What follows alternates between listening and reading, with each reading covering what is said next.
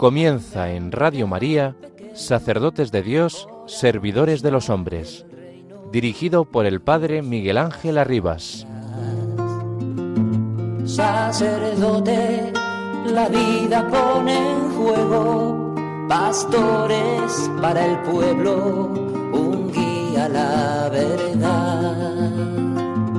Sacerdote, tan rico en los esfuerzos, tan pobre en los no quiero, pues quiere siempre ahora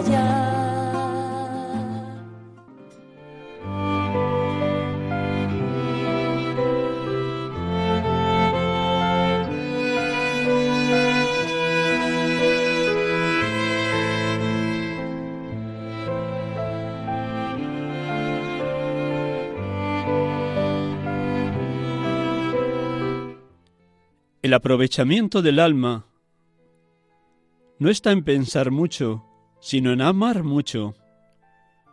¿Cómo se adquirirá este amor? Determinándose a obrar y a padecer, y hacerlo cuando se ofreciere. Cualquiera de estas dos cosas que se ofrezcan piden tiempo para dejar el que nosotros tanto deseamos dar a Dios el que a nuestro parecer es estarnos a solas pensando en Él y regalándonos con los regalos que nos da. Dejar esto por cualquiera de estas dos cosas es regalarle y hacer por Él, dicho por su boca. Lo que hicisteis con uno de estos pequeñitos, hacéisme por mí. En lo que toca a la obediencia, no querrá que vaya por otro camino que Él quiere bien le quisiere. Pues si esto es verdad, ¿de qué procede el disgusto que por la mayor parte da cuando no se ha estado mucha parte del día muy apartados y embebidos en Dios, aunque andemos empleados en es otras cosas? A mi parecer, por dos razones. La una y la más principal, por un amor propio que aquí se mezcla muy delicado, y así no se deja entender que es querernos más contentar a nosotros que a Dios. Porque está claro que después que un alma comienza a gustar cuán suave es el Señor, que es más gusto estarse descansando el cuerpo sin trabajar y regalada el alma. Oh caridad de los que verdaderamente aman este Señor y conocen su condición, qué poco descanso podrán tener si ven que son un poquito de parte para que un alma sola se aproveche y ame más a Dios, o para darle algún consuelo, o para quitarla de algún peligro. Qué mal descansará con este descanso particular suyo. Sería recia cosa que nos estuviese claramente diciendo Dios que fuésemos alguna cosa que le importa, y no quisiéramos sino estarle mirando, porque estando más a nuestro placer. Pues, ea, hijas mías, no haya desconsuelo cuando la, obediencia os trajere empleadas en cosas exteriores, entended que si es en la cocina, entre los pucheros, anda el Señor, ayudándonos en lo interior y en lo exterior.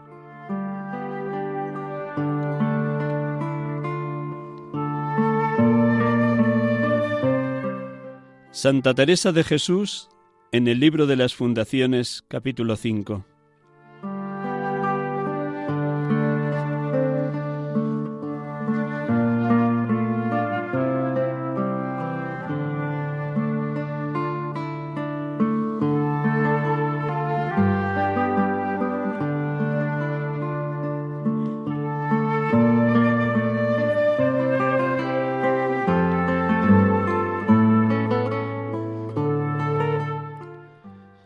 Buenas tardes, hermanos y amigos de Radio María.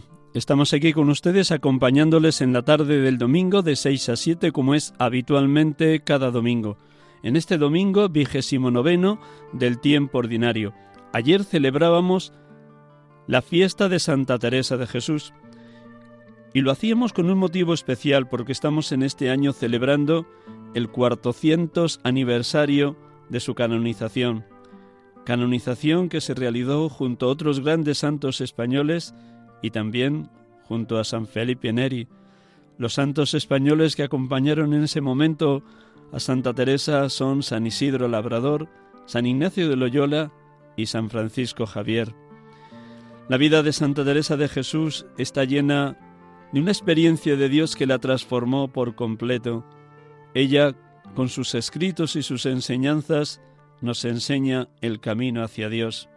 Ella tenía sed de Dios, como la samaritana, y le pedía precisamente eso mismo que la samaritana, dame de ese agua para que nunca más tenga sed. El programa de hoy, en este domingo, estará dedicado a Santa Teresa de Jesús en este 400 aniversario de su canonización. Estamos aquí con ustedes en Radio María, sacerdotes de Dios, servidores de los hombres. También a los presbíteros de la hora presente, la Santa de Ávila tiene mucho que enseñarnos. Nunca deberíamos cansarnos de leer sus obras, de aprender de su testimonio, de tener sed del agua viva, la misma sed que ella tenía. Como ella también hemos de añorar cualquier otra cosa que no sea la presencia vivísima de Cristo humanísimo en el camino que vamos realizando cada uno. Vamos a empezar orando, luego ya tendremos oportunidad de hablar con un padre carmelita que nos va a explicar muy bien con detalle los trazos más significativos de la espiritualidad de Santa Teresa de Jesús. Pero como cada domingo, comenzamos orando con la palabra, con ese bellísimo Evangelio de hoy, la viuda inoportuna y el juez inicuo. Un momento de silencio para que todos ustedes se recojan profundamente, la palabra resuene con vivísima fuerza en el interior de cada uno, se abran de par en par a lo que el Señor hoy quiere decirles a través de esta parábola y no se cansen de orar siempre con la palabra. La palabra de Dios es viva y eficaz, tajante como espada de doble filo, penetrante hasta el punto donde se separan el alma y el espíritu. Dice la carta a los Hebreos capítulo 4 y también el salmista nos enseña una y otra vez, lámpara es tu palabra para mis pasos, luz en mi sendero. Que este momento musical nos ayude a recogernos y a tener verdadera hambre de la palabra, como decía Jesús, respondiendo al diablo ante la primera tentación del desierto. No sólo de pan vive el hombre, sino de toda palabra que sale de la boca de Dios.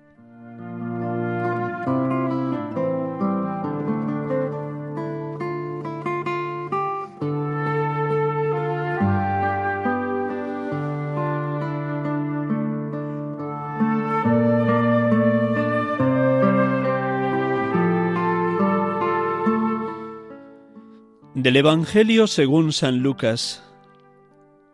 En aquel tiempo Jesús decía a sus discípulos una parábola para enseñarles que es necesario orar siempre sin desfallecer.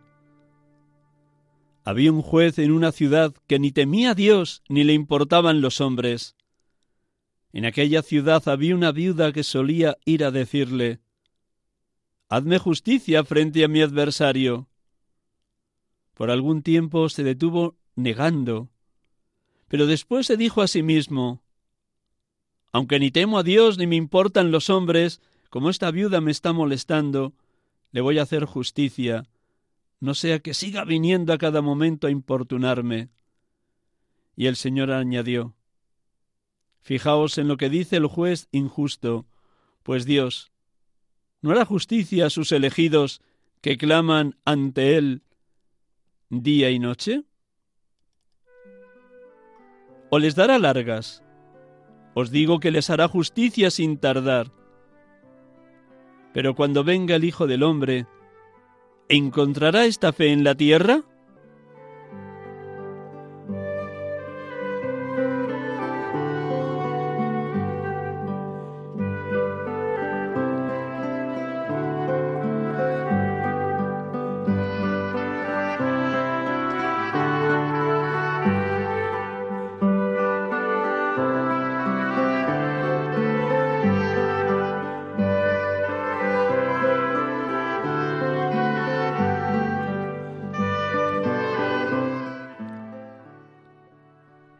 Bendito seas, Padre, porque nos concedes por el Espíritu Santo el don de la perseverancia en la oración y en pedirte conforme a tu voluntad.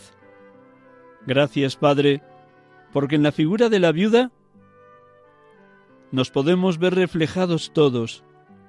Una viuda en tiempos de Jesús era una persona indigente, débil, marginada. Gracias, Padre, porque en nuestra pobreza y debilidad, física, psicológica o espiritual, nos mueves a confiar en ti, a presentarnos como mendigos ante ti, mendigos de amor, mendigos de luz, mendigos de la verdad. Sí, somos mendigos de amor, luz, fe y verdad. Y necesitamos las virtudes de la humildad y de la perseverancia para acudir a la oración que nos llena de tu confianza. Tú nos escuchas siempre, tú oyes nuestras súplicas. Gracias, Padre. Bendito seas, Jesucristo, porque nos revelas en la parábola de hoy, la de la viuda inoportuna y el juez injusto, cómo el Padre Dios hace justicia a sus elegidos que claman ante Él día y noche. Nunca nos da largas. Está atento a quien suplica con humildad y perseverancia. Bendito seas, Señor Jesús, porque el testimonio de tu propia vida, en íntima comunión con el Padre, en la escucha permanente de la Escritura, en las noches enteras en oración, en los momentos de retirarse a solas a lugares desérticos, nos muestra cuán importante es ser orantes, vivir en tu presencia, confiar en el Padre como tú confiabas, invocar al Espíritu Santo para que Él sea el maestro y el motor de nuestra oración. Alabado seas, Espíritu de Dios, por acrecentar nuestra fe, consolidar nuestra esperanza y ayudarnos a irradiar el amor de Cristo a los otros, en clave de servicio generoso y desprendido, en especial a los sin techo, a los que carecen de trabajo, a los que están solos, a los que sufren enfermedades crónicas, a los que tienen hambre de Dios. Alabado seas, oh Paráclito, porque nos mueves a dejarnos interpelar por la pregunta que hoy nos deja Jesús como conclusión de esta parábola. Cuando venga el Hijo del Hombre, ¿encontrará esta fe en la tierra?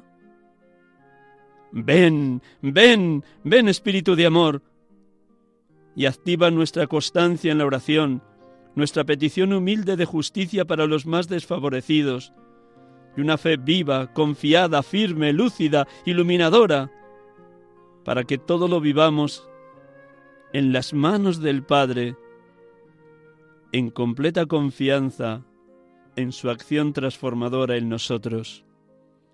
Bendito y alabado seas, Padre, bendito y alabado seas, Hijo, bendito y alabado seas, Espíritu Santo. Oh perfectísima comunión de los tres, Dios amor, Dios Trinidad. Tomadnos posesión por completo y ayudadnos a vivir en perseverante oración.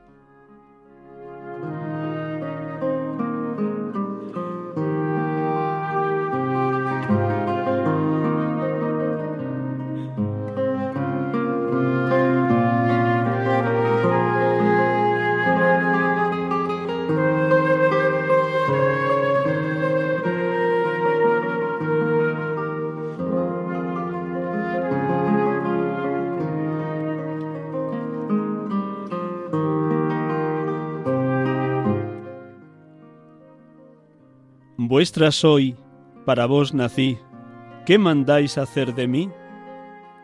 Soberana majestad, eterna sabiduría, bondad buena al alma mía, Dios, alteza, un ser, bondad, la gran vileza mirad, que hoy os canta amor así, ¿qué mandáis hacer de mí?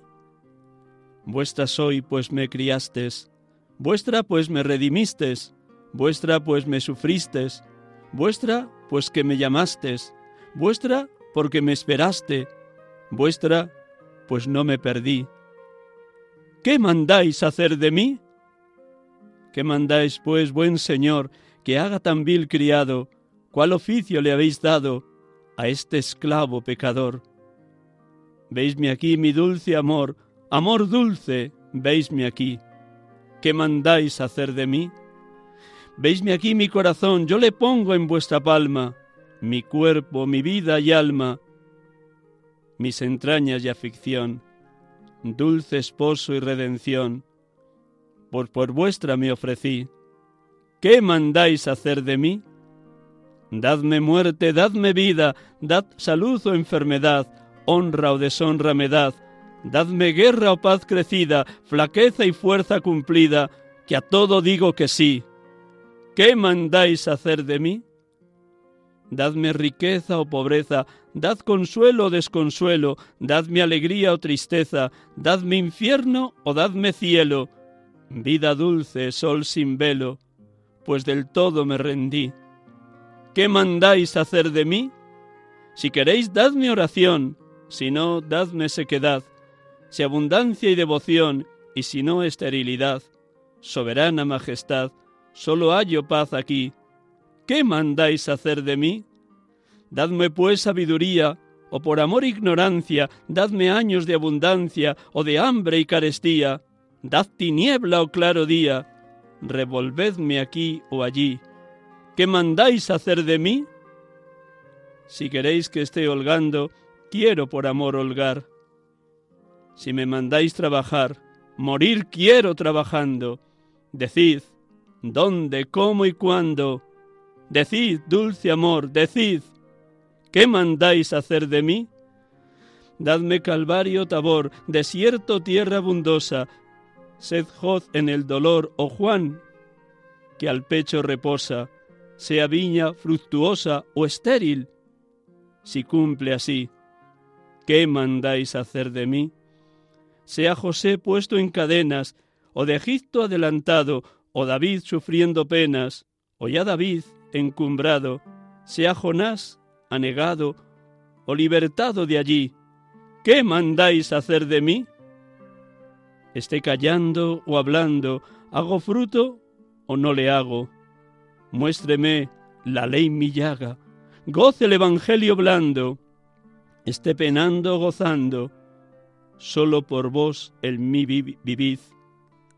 ¿Qué mandáis hacer de mí? Vuestra soy, para vos nací. ¿Qué mandáis hacer de mí?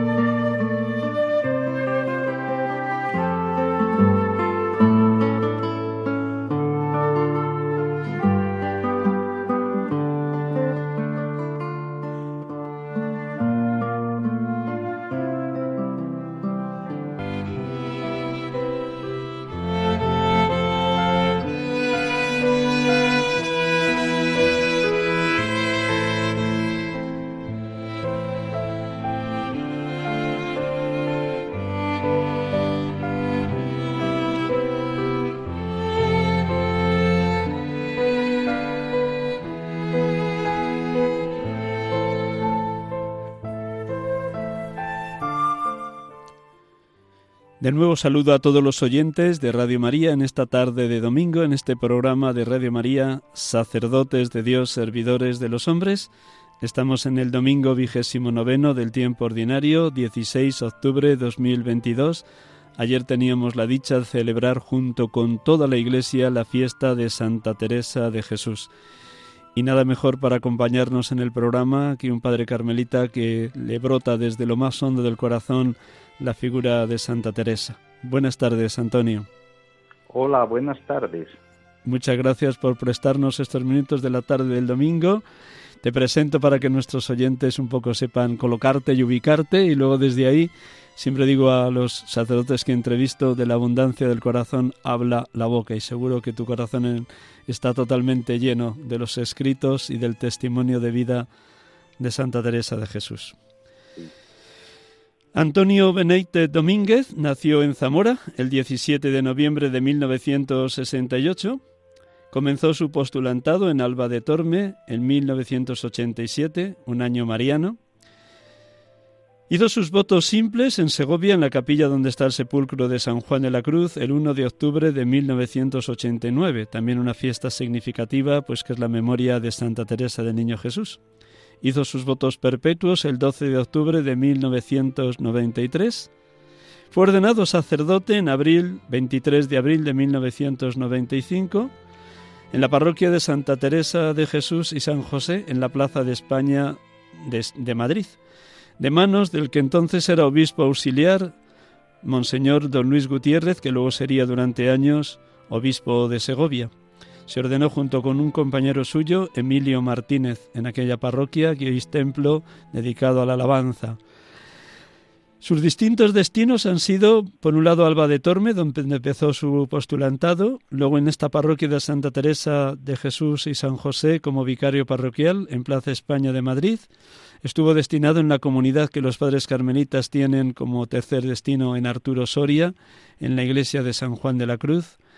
Y por último, ahora está en Valladolid, en la comunidad y en la iglesia de San Benito, una iglesia dedicada fundamentalmente al culto, una iglesia que era antigua abadía benedictina. También hay que decir que Antonio, como buen padre carmelita, imparte numerosas tandas de ejercicios espirituales a lo largo de todo el año, a todo tipo de religiosos, religiosas, pero especialmente a carmelos, a monasterios de madres carmelitas. ¿Está bien dicho todos los datos, Antonio? Sí, sí, Miguel Ángel, está muy bien, gracias. Gracias a ti por tu cariño y por todo. Bueno, pues nada, que estamos celebrando a nivel de toda la Iglesia en este 400 aniversario de la canonización de cinco grandes santos de la talla de Santa Teresa de Jesús, San Isidro Labrador, San Ignacio de Loyola, San Francisco Javier y San Felipe Neri, pero en concreto en la Santa de Ávila que celebramos y cómo lo estáis celebrando los padres carmelitas. Sí, hombre, ciertamente el día de Santa Teresa para todos los que la amamos es siempre un día importante, lleno de celebraciones, pero este año tiene esa marca, el sello de la santidad. Es el aniversario de aquella canonización que llamó mucho la atención por ser tantos santos, tan relevantes, y bueno, es para todos una llamada a vivir la santidad. En realidad las efemérides no son una evocación nostálgica ni triunfalista, claro, sino que son una apelación que nos hace Dios.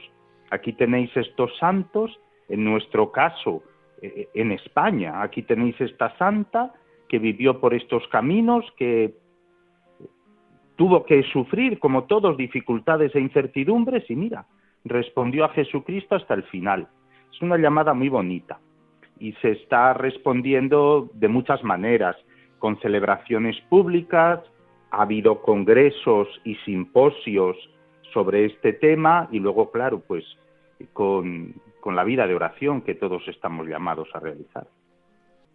Todo de la Santa nos serviría a los hombres y mujeres de hoy, laicos, laicas, matrimonios, consagrados, consagradas, sacerdotes, pero ¿qué resaltarías que puede ser como más iluminador para el camino de fe y de crecimiento espiritual de los cristianos de a pie de hoy? Bueno, la, mm, Santa Teresa tiene una personalidad muy rica, en sus escritos toca muchos temas, pero bueno, hay algo que su vida y su obra escrita es, es eje central, que es la oración perseverar en la oración diaria, a pesar de las dificultades, movidos por amor a Jesús.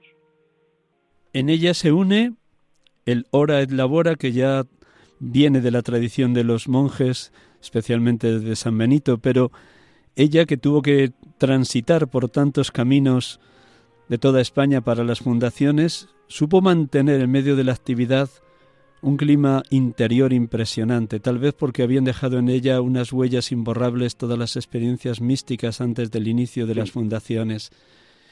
¿Cómo la contemplas tú, Antonio? ¿Y cómo aprendes también como padre carmelita a ser contemplativo en medio de las tareas y los quehaceres? Claro, claro. es que efectivamente Santa Teresa no selecciona la oración como una actividad desarraigada del resto de la vida. Es toda una vida orientada a Jesús, por lo tanto a lo largo del día le tenemos presente lo mejor que podemos y lo intentamos de manera siempre movidos por el amor y luego espacios concretos determinados de oración. Mira, sin querer establecer comparaciones, porque tampoco viene a cuento ahora, hay personas que usan técnicas de relajación, de meditación, pero luego el resto del día están súper entregados a, lo que no da paz, al triunfo, mm, a las relaciones sociales, también al prestigio y a la economía. No, Santa Teresa dice, vamos a ver, céntrate en Jesús. Él, vive dentro de ti, con el Padre y el Espíritu. Vive en ti como en una morada de amor. Está en ti. Acuérdate de Él, vive con Él, trata con Él, dándole tiempo, dándole un espacio, cada uno como le guste. ¿eh? En ese sentido, Pongo un ejemplo muy sencillo. Desde el año 2005, el año de la Eucaristía, han crecido mucho en España las capillas de adoración. Bueno, pues hay personas que se reservan con frecuencia el poder hacer oración delante de Jesús sacramentado. Y hay quien sencillamente no puede. Entonces tiene que hacer la oración entre los pucheros, en el hogar, yendo al trabajo, pero siempre teniéndole a él presente y aprovechando las condiciones de la vida. Permíteme, y te pido que luego lo comentes, un fragmento de su libro Las moradas del castillo interior, la séptima morada, cuando habla de Marta y María. Esta mañana meditando estas palabras me impresionaban, porque tal vez el pasaje de Marta y María en las distintas tandas de ejercicios que he impartido ha sido como el texto que más me ha impresionado. Dice ella, la Santa de Ávila, Creedme que Marta y María han de andar juntas para hospedar al Señor y tenerle siempre consigo, y no hacerle mal hospedaje, no dándole de comer. ¿Cómo se lo diera María sentada siempre a sus pies y su hermana no la ayudara? Su majar es que de todas las maneras que pudiéramos llegáramos, lleguemos almas para que se salven y siempre le alaben. Decirme eis dos cosas. La una, que dijo que María había escogido la mejor parte, y es que ya había hecho el oficio de Marta, regalando al Señor el lavarles los pies y el limpiarlos con sus cabellos. ¿Cómo unir hoy Marta y María, Antonio? Sí, sí, la, la Santa Madre Teresa de Jesús en ese pasaje hace una síntesis admirable. Hay otros dos textos donde Santa Teresa se refiere también a Marta y a María, y en los tres Mm, dice que tenemos que ser Marta y María al mismo tiempo, que no puede ser servir al Señor, no puede ser vivir como cristiano si no interior realizas el ser Marta y el ser María. Para la santa es está clarísimo. Fíjate una cosa. Mm, santa Teresa le da mucha importancia a la vida comunitaria. Y claro, la vida comunitaria solo se realiza desde el servicio. Cuando digo vida comunitaria, comienza por la vida de familia. La vida de familia. Y solo se realiza desde el servicio. Si no, nos volvemos eh, inútiles para nuestra, nuestra familia o en el caso de la comunidad religiosa, nuestra comunidad o en el caso del grupo de oración, nuestro grupo de oración, eh, dentro del movimiento al que pertenecemos, la comunidad a la que pertenecemos. En ese sentido, por ejemplo, el libro Camino de Perfección de Santa Teresa es un libro que quizá le vendría muy bien leer a las familias, a las comunidades neocatecumenales, a los grupos de oración carismática, porque nos sitúa en la realidad de una centralidad de la oración vivida en el servicio. Además, en un servicio que tiene que ser abnegado, que tiene que ser desde la total aceptación de los demás, como son, porque son un regalo que Dios nos ha dado, aunque nos resulten contradictorios, ¿no? Entonces, desde ahí partimos. tenemos que ser Marta y María porque vivimos en una familia, en una comunidad religiosa, porque participamos de una parroquia, porque participamos de un grupo cristiano y, tenemos que ser, tenemos que estar en el servicio teniendo vida interior. Por otra parte, esa vida interior siempre es contemplativa. Nosotros llamamos por antonomasia, y está bien dicho, contemplativas a las monjas y monjes que viven apartados, ¿no? Pero claro, es una contemplación eh, como una luz en el candelero para toda la Iglesia. Luego nosotros, en la realidad concreta en la que estamos, también somos contemplativos y aquí está esa frase tan bonita que dice San Ignacio en su autobiografía, contemplativos en la acción. Porque entonces tú la dificultad que encuentras, por ejemplo, eh, cuando yo hablo con matrimonios, la dificultad de los hijos adolescentes cuando hablo con matrimonios, eh, el tener padres mayores en casa o en una residencia, etcétera. Bueno, pues todo eso como Marta y María, desde la vida interior, pero siempre en el servicio, saliendo de lo que podía ser un, un egoísmo racional, de yo con Dios y no, es yo con Dios donde Dios está, está dentro de mí y cultivo la vida interior pero están los que me rodean, sobre todo en los que Dios me ha dado. El Papa Francisco insiste mucho en no caer en un espiritualismo barato de, claro. de, solo estar con Dios, pero no ocuparse del hermano donde está Cristo, el hambriento, el sediento, el desnudo, el emigrante, el forastero, que también es una frase que emplea Santa Teresa, ¿no? Como, como hace en ella eco ese, ese final de la parábola del juicio final, lo que hicisteis con uno de estos mis hermanos más humildes, conmigo lo hicisteis. Pero me vas a permitir algo muy hermoso, también esta mañana rezando con la Santa de Ávila, con Santa Teresa de Jesús. Me llamaba la atención cómo la Iglesia nos invitaba a pedir con la oración colecta de hoy. Me gustaría que la comentaras, ¿no? Cuando emplea esa palabra enciende en nosotros. Pero la voy a rezar entera y me comentas, ¿no? Cómo, cómo tiene que ser ese fuego que arda en el corazón de toda persona orante, un fuego que luego le lleve al servicio a los demás y a ser instrumento de comunión, como tú señalabas, haciendo un recorrido por distintas realidades eclesiales. Dice así la oración colecta de hoy. Oh Dios, que por tu espíritu has suscitado a Santa Teresa de Jesús para mostrar a la Iglesia el camino de la perfección, concédenos alimentarnos siempre de su celestial doctrina, y enciende en nosotros el deseo de la verdadera santidad. Sí, la, oración es preciosa. No sé si sabes que fue compuesta, lógicamente en latín, eh, por el Papa Urbano VIII. Pues no sabía ese dato, gracias. Sí, sí.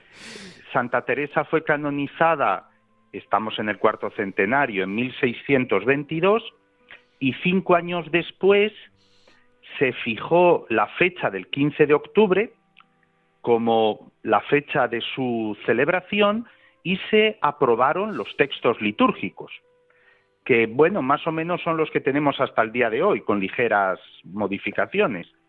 Y esta oración concretamente la compuso en persona el, Papa Urbano VIII, en un latín muy elegante, claro está, ¿no? Pero eh, la oración esta es preciosa porque nos sitúa en la realidad de Santa Teresa y va al centro de lo que hay en Santa Teresa. Primero, ella enseña a la Iglesia el camino de la perfección. Tiene una labor profética. Todo bautizado tiene una labor profética, ¿no? Demostrar a los demás la belleza del Evangelio, la belleza de Cristo. Bueno, pues Teresa lo hace. Muestra el camino de la perfección. El camino de la perfección es el Evangelio.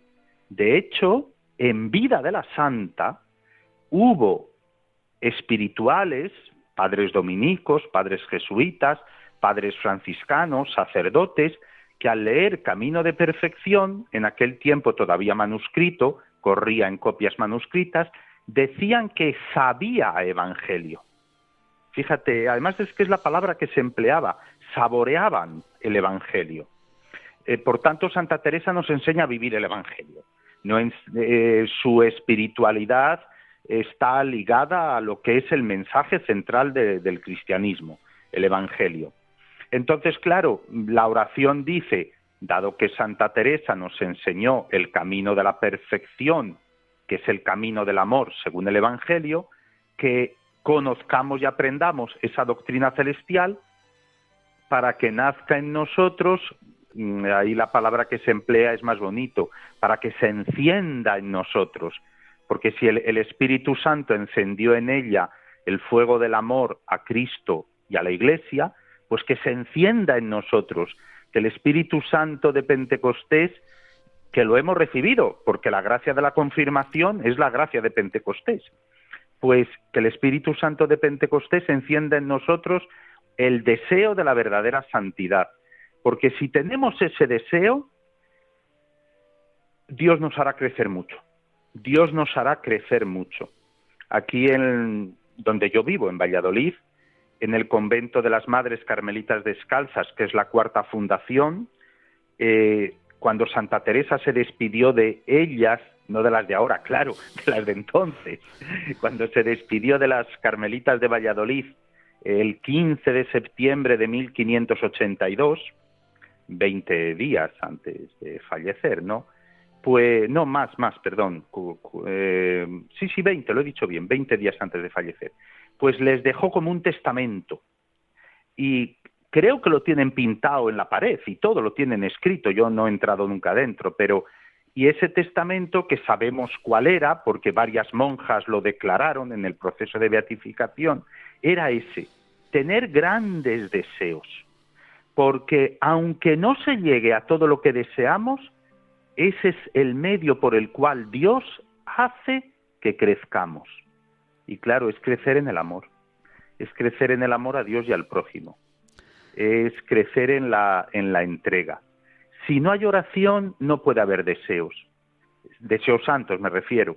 Habrá deseos de triunfo personal, deseos de avaricia, deseos de incluso pecaminosos, ¿no? Pero, pero si, si hay vida de oración, nacen esos deseos de gastarse y desgastarse por Cristo, de servir a la Iglesia en lo que podamos. Habrá quien pueda, pues eso, rezando rosarios por los misioneros, por las vocaciones, y habrá quien pueda participar en mucho más, claro. Y luego sí, em, cualquier persona que esté en contacto con lo que es el Evangelio y lo que es la doctrina de Santa Teresa, sabe que lo tiene que realizar en su trabajo, en su hogar, en el círculo en el que se mueve, con sus vecinos. Es, así. Sabe Evangelio, decían los padres espirituales de aquella época sobre el libro Camino de Perfección, pero según te escuchado Antonio, me llamaba la atención que eso se ha dicho también de las otras dos santas que fueron doctoras, las primeras doctoras que ahora son más, Santa Catalina de Siena y Santa Teresa del Niño Jesús. Lees los escritos de las tres y está salpicado de citas de la Escritura. Y mujeres que no habían estudiado Sagrada Escritura ni habían estudiado teología y cómo Dios, a través de la lectura de la palabra de Dios, les va impregnando de una sabiduría que luego la Iglesia ha reconocido pues en esta categoría de doctoras de la Iglesia. Y tal vez también, me imagino que cuando tú impartes ejercicios espirituales, sobre todo a las madres carmelitas, les insistes mucho en la esencia de, que la oración tiene que estar acompañada de la palabra de Dios. ¿Es así? Sí, es así, es así. Eh, mm, sin entrar, porque no es el momento ni hace falta, sin entrar en consideraciones históricas, todos somos conscientes de que hace años había un había poco acceso a la escritura entre los fieles católicos, por lo menos de España, ¿no? Había poco acceso. Eso es algo que gracias a Dios ha cambiado totalmente, ¿no? Ha cambiado totalmente. Ahora tenemos un acceso muy grande a la escritura y las monjas contemplativas, los monjes contemplativos están llamados a la expresión medieval, rumiar la escritura.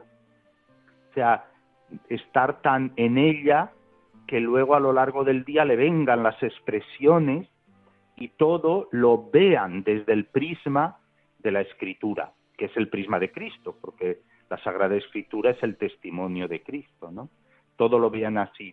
Y esto que, en algún tiempo pudo ser más bien para ciertas personas dentro de la Iglesia, hoy día es para todos los fieles. No solo porque gracias a Dios el acceso a la Escritura ahora es muy fácil, sino también porque es que ya nos hemos eh, acostumbrado santamente, ¿no? Santamente a meditar el Evangelio diario, a estar en contacto con lo que la Iglesia medita cada día, eh, el mensaje que Dios nos va dando. Sí, tiene que ser así, tiene que ser desde la palabra. Y desde esa palabra también llama la atención en los escritos cómo contemplaba ella la humanísima humanidad de Cristo. No solo las experiencias místicas como cuando contempló a Cristo llagado después de la flagelación, sino en tantas otras realidades donde ella contempla, aparece muchas veces en sus escritos, mirar las llagas de Cristo. El Cristo glorioso, el Cristo resucitado siempre, pero un Cristo glorioso que al igual que Tomás le dice, trae tu dedo y mételo en el agujero de mis clavos, trae tu mano y mételo en mi costado y no seas incrédulo sino creyente. Para ti también, eh, en tu experiencia de carmelita y de sacerdote, ¿qué significa esa amistad y esa contemplación de la humanísima humanidad de Cristo? Sí, sí bueno, pues mira, te voy, voy a hacer una confidencia. Ya ves tú, la hago en público. Eh, pues la hago en público. Gracias. Que no, que no eh, a todos nos cuesta compartir los bienes espirituales. Dios nos da muchos bienes espirituales y a todos nos cuesta compartirlo, incluso pues, en pues ambientes católicos, ¿no? Permíteme, pues permíteme, que también leí esta mañana eso, que uno de los rasgos de la humildad de Santa Teresa, que no, no tendríamos que ocultar nunca los bienes, los dones, las virtudes, porque la humildad es andar en verdad. Perdona, compártenos. es verdad, es verdad que quizá no compartimos los bienes espirituales por falta de humildad. O sea, por... Pero bien, dicho sea, bueno, pues esto es un poco el regalo que me ha hecho Dios después de la pandemia. Mm, cada uno crece espiritualmente, bueno, pues a, su ritmo, ¿no? Un ritmo que marca a Dios, pero un ritmo que también marca el hombre, con su amor y con su pecado. Entonces, en, en, la comunidad en la que yo estaba, y en Madrid, que además era una comunidad con muchos ancianos y enfermos, estuvimos bastante mal y tuvimos que estar incluso en las habitaciones confinados, ¿no? Entonces salimos el 30 de abril del confinamiento, 30 de abril del año 20, claro, cuando tanta gente estaba en la misma situación que nosotros. No, eh, seguramente todavía nosotros pasamos menos que muchas residencias de ancianos y algunas familias. Pues bien, cuando salimos, un tiempo después, no me acuerdo cuál, pero vamos, fue en mayo, fue pronto, leí ese texto chiquito que escribió el Papa Francisco. Eh, Gaudete sultate. Ese. ¿Eh? ¿Perdona? Gaudete sultate. No, no, ah, no, no, no, no, nada, eran dos hojas. Ah, Gaudete te exultate es una maravilla que aprovecho para recomendarle a todo el mundo. Sí, sí, realmente es, de lo mejor que, ha escrito el Papa Francisco, sin sí, Sí, sí, es una maravilla, es, es algo que si lo leemos y releemos es un verdadero camino de perfección. O sea, es, es el camino de perfección del siglo XXI. Vuelve a, pues a los dos folios. sí, dos folios. Que lo publicó, lo publicaron. Mm, era algo así como para resurgir o algo así, no me acuerdo. No, porque ahora lo de menos es. Y nada, el Papa decía así incidencialmente que tenemos que encontrar la ranura para poder recibir la unción, porque claro, partía de las santas mujeres que en la mañana de Pascua fueron con las aromas a ungir el cuerpo que ellas pensaban difunto de Jesús, ¿no? Y, claro que ese, ese óleo tiene que llegar a nosotros, decía el Papa, por una ranura, ¿no? Y entonces, eh, bueno, pues no sé, de una manera que, porque no fue una gracia mística como las de Santa Teresa, claro, no fue eso, fue algo mucho más sencillo. Eh, después de esto yo digo, no, pero bueno, esto es Jesús. O sea, la, salvación, mi esperanza, el retomar toda la vida comunitaria, sacerdotal, a partir de, mm, de este momento que hemos pasado, cuando yo leí esto todavía no estaban las iglesias abiertas, yo creo que a la semana o así las abrieron. Y digo, tiene que ser desde Jesús, desde la humanidad de Cristo, el Cristo que nace en Belén, el Cristo que se desarrolla físicamente, que se les escapa en Jerusalén, el Cristo que, que llama a los apóstoles y me ha llamado a mí, claro. El Cristo, eso que muere en la cruz y que resucita glorioso y que muestra sus llagas gloriosas y que comunica el aliento del Espíritu. Sí, la, la, la humanidad de Cristo. Eh, yo, bueno, pues siempre he tenido presente a la humanidad de Cristo, pero desde la pandemia, no digo yo que tanto como la Santa Madre, que, que, que vivía, que Cristo iba con ella, pero pero sí mucho más presente, ahí donde está Jesús, ahí donde está Jesús, en, el Evangelio de cada día, y claro, ahora es cuando parece que desde esta perspectiva releo todo, lo de Santa Teresa, el libro Jesús de Nazaret de Benedicto XVI, todas las meditaciones que vienen en los ejercicios de San Ignacio, todo lo, lo, leo de nuevo desde la humanidad de Cristo, ¿no? Cristo Dios y hombre, mi único redentor, nos ha dado otro nombre que salve, más que Él, y sí, es al que Santa Teresa amaba y es al que, bueno, yo también amo e invito a todos a amar con locura. Otro detalle de la santa que me sorprende también es la universalidad. En este sentido, Antonio, Parece mentira que una santa tan pegada a la tierra como era la santa de Ávila en los caminos de Castilla y de Andalucía eh, fundando monasterios, que a la vez su mensaje, su obra, haya llegado hasta los últimos rincones en culturas como Japón o la India, tan distintas a las nuestras. Y como he tenido la dicha de conocer padres carmelitas de esos lugares, lo, enamorados y lo entusiasmados que están con la santa, a pesar de que el español del siglo XVI podría ser tan distinto a su raíz originaria. Sí. ¿Cómo contemplas cuando tú te encuentras con hermanos carmelitas de, esos del extremo oriente y te comparten su experiencia de, la santa? ¿cómo, lo acoges? ¿Cómo lo recibes? Claro, claro, claro. Eh, nosotros aquí vemos cómo Santa Teresa es un regalo de Dios. Entonces, al ser un regalo, a todos nos complementa. Hay una parte de nuestra personalidad que es el deseo de Dios. Y, ese deseo de Dios estamos un poquito como perdidos. Entonces, Santa Teresa muestra un camino, muestra una manera de relacionarse con el Señor, desde el amor, desde la sencillez, desde la oración. Evidentemente otros santos también lo hacen, claro. ¿Y qué ocurre? que eso nos resulta a nosotros en nuestra España, por desgracia muy secularizada, tan interesante y como tú dices, le, le resulta novedoso, interesante, iluminador en las culturas de Oriente, donde hay una tradición espiritual, pero que quizá no es comunitaria como y desde la caridad, como puede, como es la cristiana y como es Santa Teresa, o en el caso concreto de la India, donde hay una gran religiosidad, pero luego no hay ese compartir con el hermano, empezando por las castas, ¿no?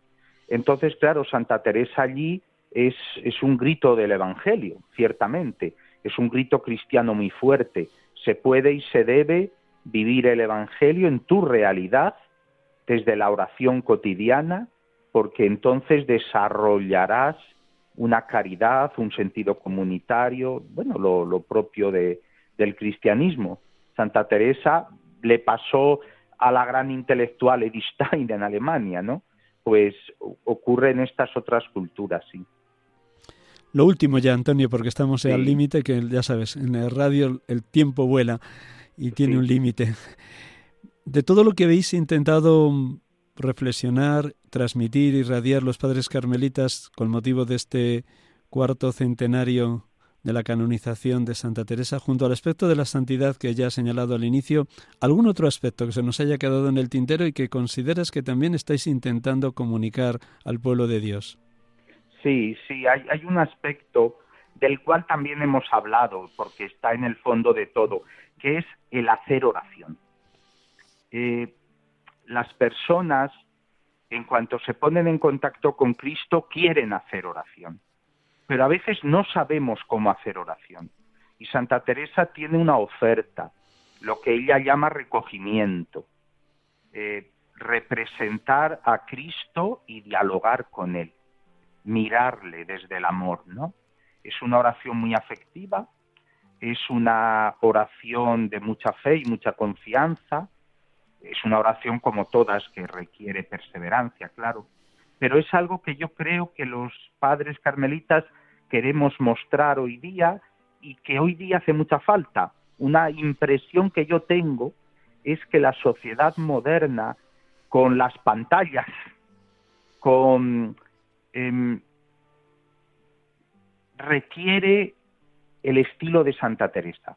Cuidado, ¿eh? no es que las, demás ofertas oracionales de la Iglesia Católica, los demás estilos no vengan bien en el siglo XXI, sino lo que quiero decir es que quizá el que ahora estemos tan dispersos mm, hace que el estilo que muestra Santa Teresa en sus escritos, la manera de hacer oración que ella enseña, sea muy oportuna. Ella habla de que hay personas que no tienen mente concertada, sino descabalada. Y eso es un poquito lo que pasa ahora, sobre todo con la gente joven, ¿no? Con el estilo, bueno, también a la gente mayor, cuidado. Tenemos que decir la verdad, porque todo esto que ha venido tecnológico ha invadido a todo el mundo, ¿no? Entonces la necesidad de recogerse y de recogerse dentro, que hoy día quizá habría que decir centrarse, bueno, habría que decirlo quizá de otra manera, pero es, la doctrina de Santa Teresa, es ahora la necesidad de aprender a hacer oración al estilo teresiano. Vamos a concluir con el poema más conocido de Santa Teresa para que también te despidamos y despidamos a, todos los oyentes de Radio María que tienen la paciencia de de darle continuidad a este programa domingo tras domingo. Pues un instante con esta música y luego ya te despido con todos porque también así para los oyentes que se hayan incorporado, iniciado el programa, sepan con quién estamos dialogando. Un instante, Antonio.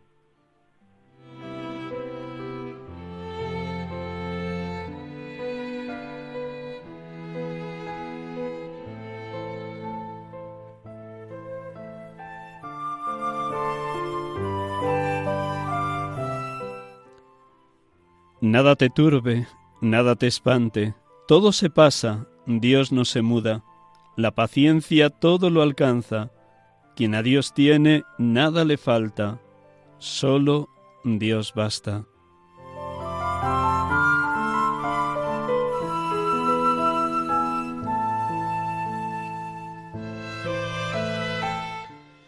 Pues muchísimas gracias, Antonio por tu participación en el programa, por abrir el corazón de sacerdote y de padre carmelita y por habernos ayudado a conocer un poquito más a la Santa de Ávila. De verdad que gracias. Muy bien, muchas gracias Miguel Ángel. Recuerdo a nuestros oyentes, para los que ya se han incorporado iniciado el programa, que hemos estado dialogando esta tarde con Antonio Beneite Domínguez, padre carmelita, que actualmente está en la comunidad de padres carmelitas de Valladolid, en la iglesia de San Benito. A todos, muchísimas gracias por su escucha, por orar permanentemente por los consagrados, consagradas, sacerdotes y seminaristas. Muy buena tarde de domingo y hasta el próximo si Dios quiere. Dios les bendiga. Feliz semana para todos.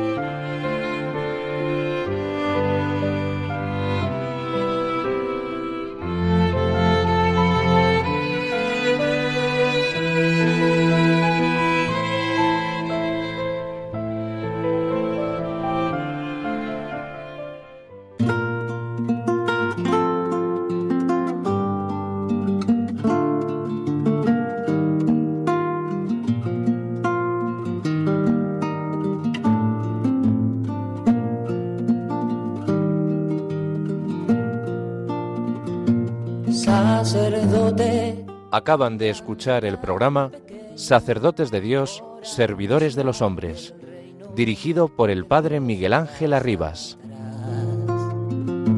Sacerdote, la vida pone en juego, pastores para el pueblo, un guía a la verdad. Sacerdote, tan rico en los esfuerzos, tan pobre en los no quiero, pues quiere siempre